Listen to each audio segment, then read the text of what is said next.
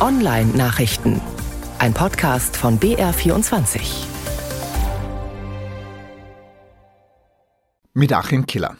So, die Zombies haben sich wieder verzupft, nachdem sie an Ostern im Cyberspace randaliert und reihenweise Websites haben abstürzen lassen. Ist ruhig im Internet.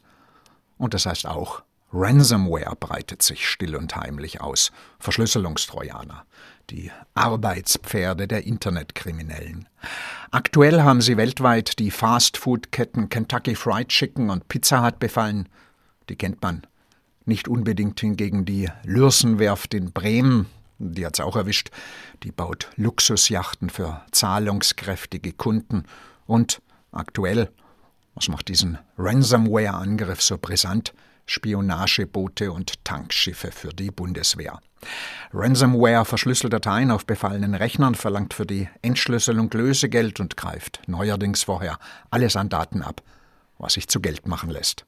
Was ungut, wenn sowas in einem Rüstungsbetrieb passiert.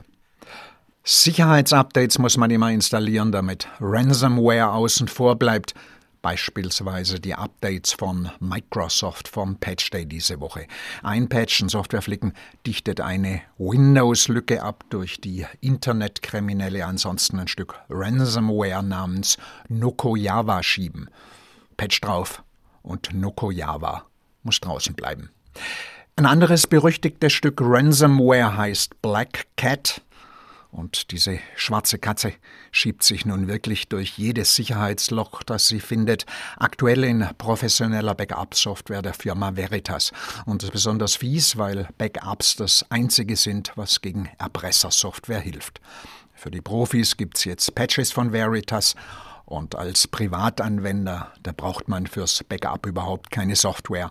Da genügt ein großer USB-Stick für einen 10er oder einen 20er man sortiert erstmal seine Dateien, Steuererklärungen, Korrespondenz, Bilder von den Kindern oder Enkeln, als die noch klein und lieb waren, packt alles in ein großes Verzeichnis mit vielen Unterverzeichnissen und kopiert das dann auf den Stick. Dann ist Ruhe. Apropos Patch Day, einer von den vielen Microsoft-Flicken der jüngsten Vergangenheit hat sich als veritabler Jungbrunnen für den guten alten Feuerfuchs erwiesen. Richtig quirlig und schnell ist er ja derzeit. Und es liegt an einem Update für Microsofts Antivirenprogramm Defender. Die war hyperaktiv, wenn der Firefox geöffnet war, hat entsprechend viel Prozessorleistung verbraucht und so den Firefox ausgebremst. Nach dem Patch aber kann nix und niemand mehr den Firefox bremsen. Misstrauische Surfer vermuten jetzt, dass das ein abgekartetes Spiel von Microsoft gewesen sei, muss aber nicht. Manchmal baut Microsoft auch Mist, ohne dass eine böse Absicht dahinter steckt. Ansonsten gibt es eine neue Version vom Firefox 112. Die Entwickler von der Mozilla Stiftung haben ihm den Pelz geflickt, damit er sich nichts holt im gefährlichen Cyberspace. Textlinks und Podcast der Online-Nachrichten finden Sie auf der Seite von BR24 unter der Rubrik Netzwelt.